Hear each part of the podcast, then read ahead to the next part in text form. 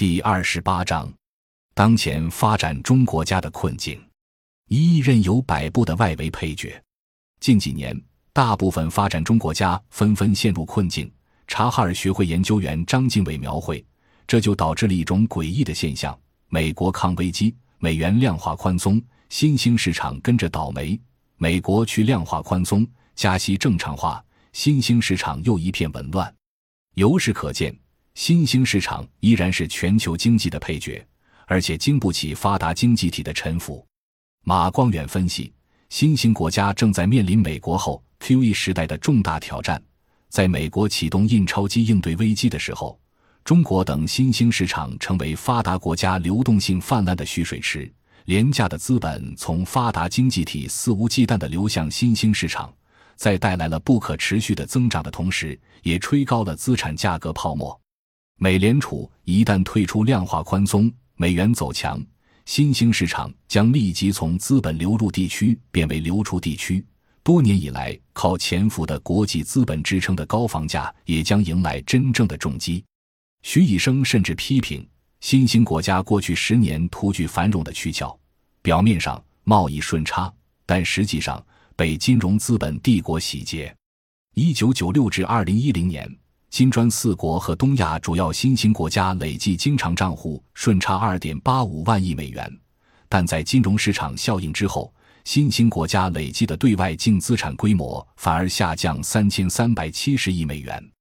新兴国家在实体经济层面的贸易顺差优势，并没有转化为对外债全净资产的盛世。反过来，对于美国来说，一九九六至二零一零年累计产生六点九八万亿美元经常账户逆差，占全球逆差的百分之六十，但期间其对外净债务却只增长了二点三万亿美元。所以这期间，美国通过金融效应获得的收益高达四点六八亿美元，其中大部分为二零零一至二零零七年间获得，共计三点八六万亿美元。二、国家粮食安全受到严重冲击。美国曾经通过量化宽松政策缓解自身债务危机，并且最大化的获取金融全球化的制度收益，但其造成的巨大制度成本却借助粮食、石油、原材料的价格上涨转嫁给大量进口基础物品的国家。美国就是政策加剧流动性过剩，造成2009至2010年全球粮食价格大幅度提升，特别是北非地区紧缺品种小麦。面粉的价格上涨超过百分之一百，玉米价格上涨超过百分之七十，由此引发北非、中东地区的通胀危机，诱发街头动乱和政权危机，成为制度成本的承担者。国际组织二零零八年确定，三十八国发生粮荒，也是西方金融危机的代价转移造成全球通胀的结果。三、当下的具体困境：一、资本外流。据世界银行业组织国际金融研究所 （IF） 公布的数据显示，二零一四年十月份，投资者从非洲、拉美、东欧、亚洲股市合计撤出九十亿美元。二零一四年以来，巴西的资本外流规模已超过五百亿美元。二、货币贬值。自二零一四年六月份以来，国际石油价格结束了自二零零九年以来持续上涨。高位震荡的行情连续下跌，创下了近五年来的新低。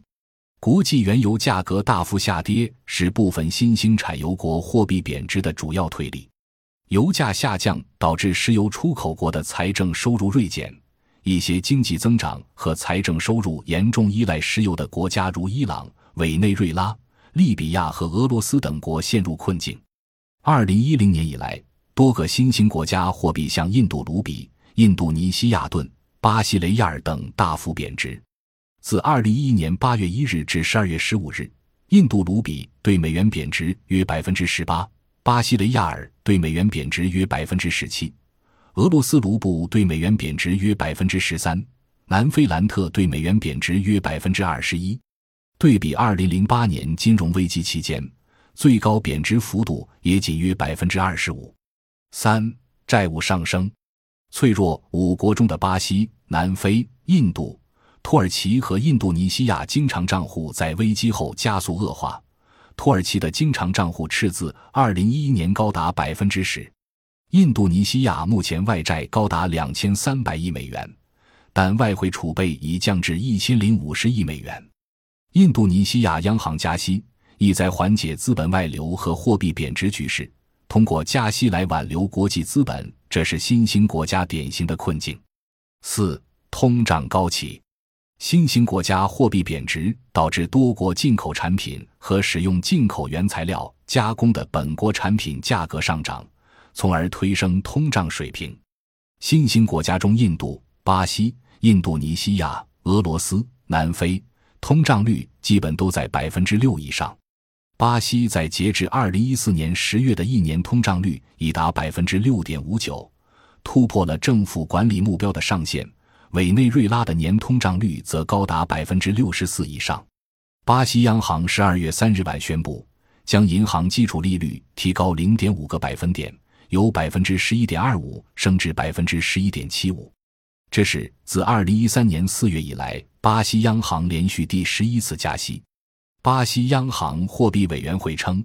提高利率旨在抑制当前通胀上扬的趋势。